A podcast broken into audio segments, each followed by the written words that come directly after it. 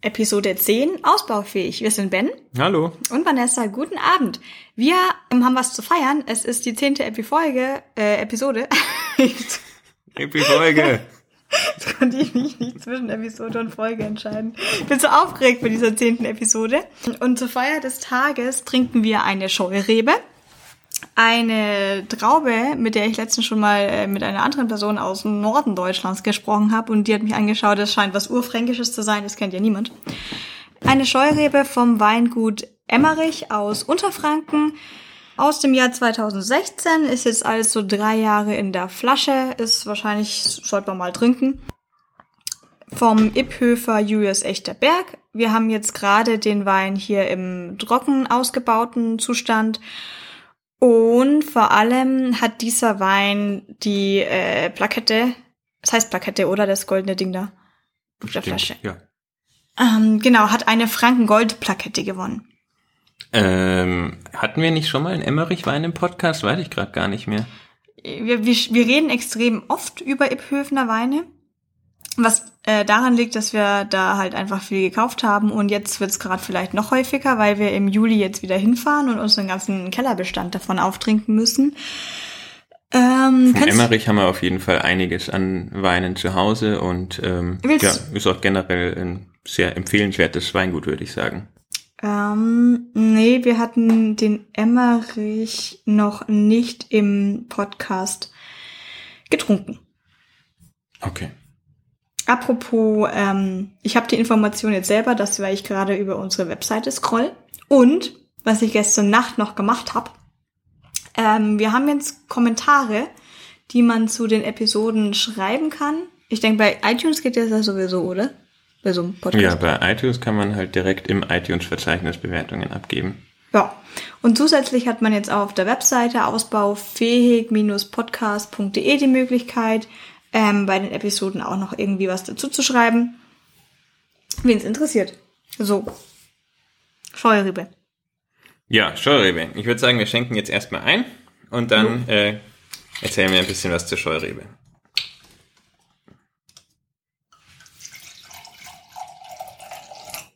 Gluck, gluck, gluck. So. So, dann lass uns gleich mal einen Schluck davon nehmen. Müssen wir nicht wieder erst so gucken und riechen und so? Ja, das auch. Ja. Also vom Gucken her ist da nicht viel dran. Ist nämlich ein sehr, sehr heller Weißwein, würde ich sagen. Also ähm, ja, bisschen gelblich schon, aber sehr, sehr ähm, ja, hell in der Farbe. Äh, ja, kann dir zustimmen. Er riecht wahnsinnig fruchtig. Ja, Ähm, was man vielleicht ja auch aus Franken kennt, wäre der Bacchus. Ja, ja. ja Man kann ihn eventuell auch Vergleich. Bacchus aussprechen. Ich spreche es Bacchus aus und ich, eventuell gehört es auch so. Die beiden, würde ich sagen, unterscheiden sich vor allem darin, dass der äh, Scheurebe ist auch meistens so ein Ticken noch teurer, weil die Scheurebe meistens auch ähm, eleganter im Geschmack ist. Die gehen aber tendenziell so ein bisschen in die gleiche Richtung, sind beide fruchtiger, süßer, aber Scheurebe hat auch sehr viel Eleganz mit drin.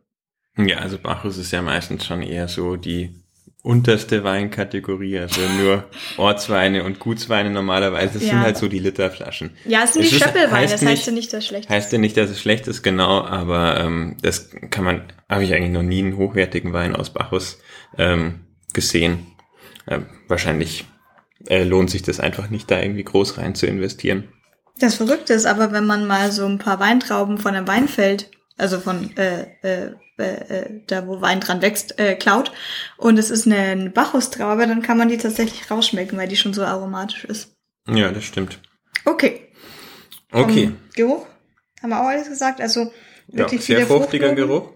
Ich finde, vom Geruch her riecht es auch ein bisschen ähm, wie Riesling. Ja. Könnte daher kommen, dass es äh, auch aus einer Riesling-Kreuzung kommt, aber darüber können wir ja gleich reden. Schauen wir mal, wie es schmeckt.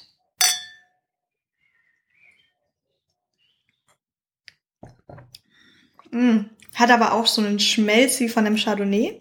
Hm, also eine gewisse Mineralität. Ähm, ja, ich finde, Riesling schmeckt mir jetzt eigentlich gar nicht so. Er hat zwar schon auch eine Fruchtigkeit, aber eigentlich nichts von der äh, Säure vom Riesling. oder sehr wenig nur von der Säure vom Riesling. Mhm. Genau, dann können wir ja mal kurz ein bisschen auf die Traube an sich eingehen.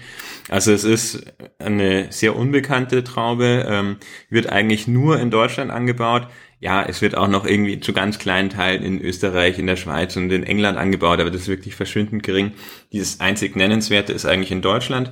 Ist auch eine sehr junge Züchtung. Ähm, die wurde im 20. Jahrhundert erst irgendwie 1912 oder sowas, wurde sie erst ähm, gezüchtet oder erfunden äh, von dem Georg Scheu.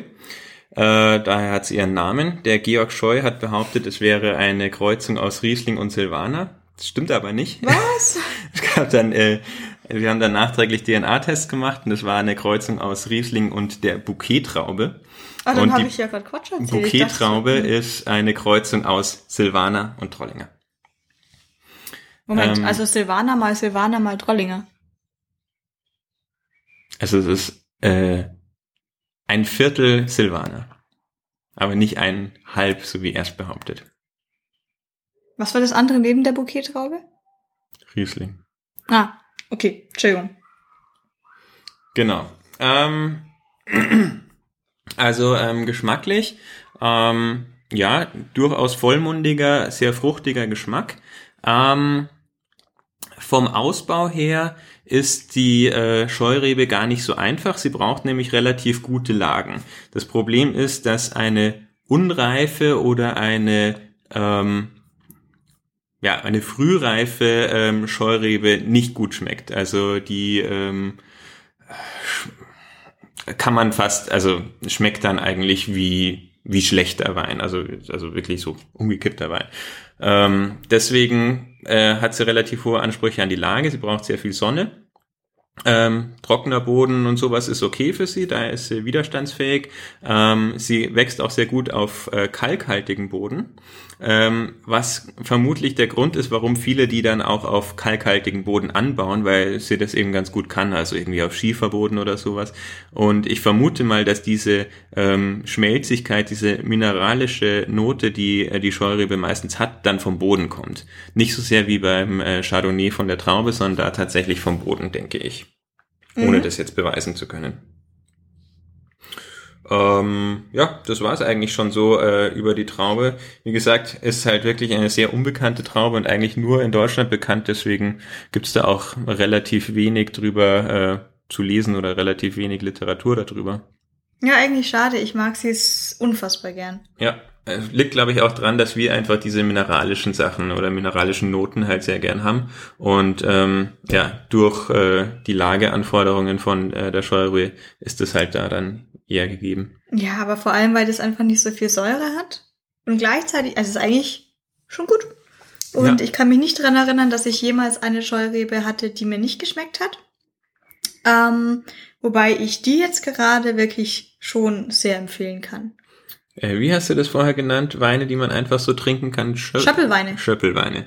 Okay. Ähm, ja, ich finde, dafür ist es eine perfekte Traube. Das ist wirklich was, was man, ähm, was jetzt halt nicht zu ausgefallen ist oder zu ähm, gehoben, dass man sagt, ah nee, jetzt, äh, da, das möchte ich jetzt nicht aufmachen. Das ist wirklich was, ähm, wo du einfach mal so äh, ohne weiteres eine Flasche trinken kannst, ohne ein schlechtes Gewissen zu haben und wo es auch ähm, im Gegensatz zum Riesling, wo ich immer das Gefühl habe nach ein, zwei Gläsern, dass äh, mir die Säure zu sehr auf den Magen schlägt, wo ich das, dass ich halt einfach nicht so, so wegtrinken kann, wo ich einfach, ähm, ja, das sind nicht irgendwelche ähm, aggressiven Noten oder irgendwas drin, was mir dann auf den Magen oder äh, auf den Kopf schlagen würde, sondern kann man einfach super wegtrinken. Ja. Ähnlich wie beim Bacchus zum Beispiel auch.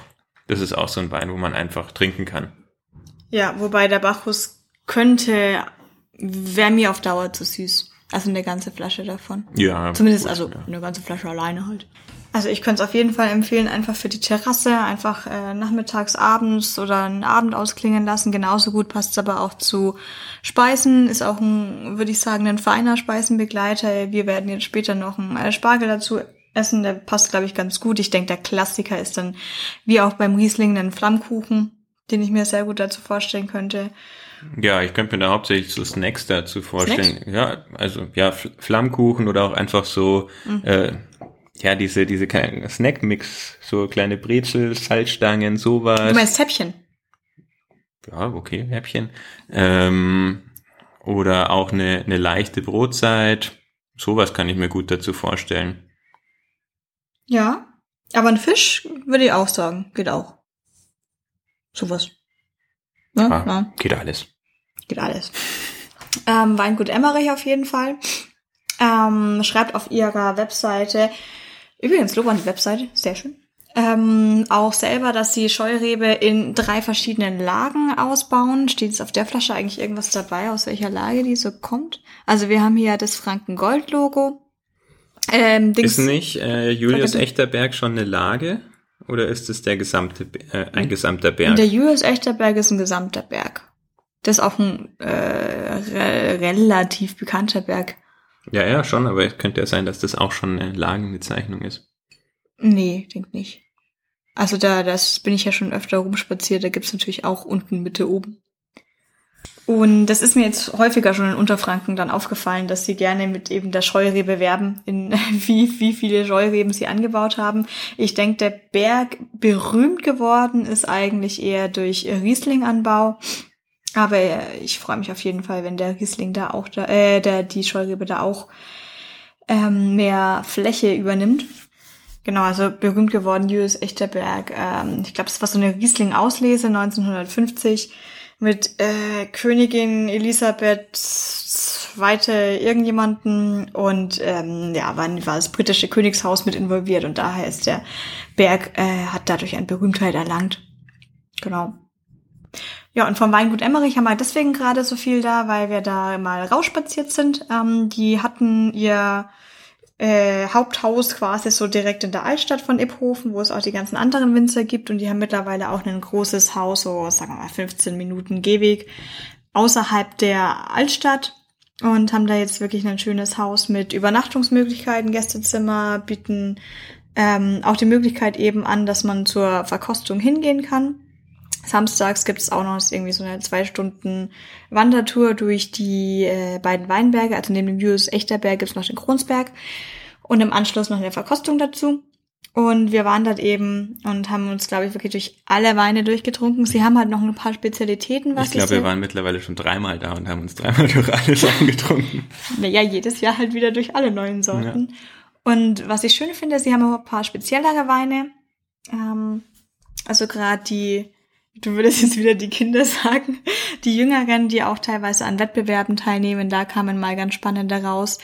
Und wir hatten ja, auch. Ich meine, das war halt der, der Sohn von der Familie, der irgendwie seine Meisterprüfung gemacht hat und da muss man anscheinend ja mhm. dann auch äh, einen bestimmten Wein äh, als äh, ja, Meisterstück abgeben, so wie es halt auch der Schreiner muss halt auch irgendwas als Meisterprüfung schreinern, muss halt der Winzer einen Wein dann machen für seine Prüfung.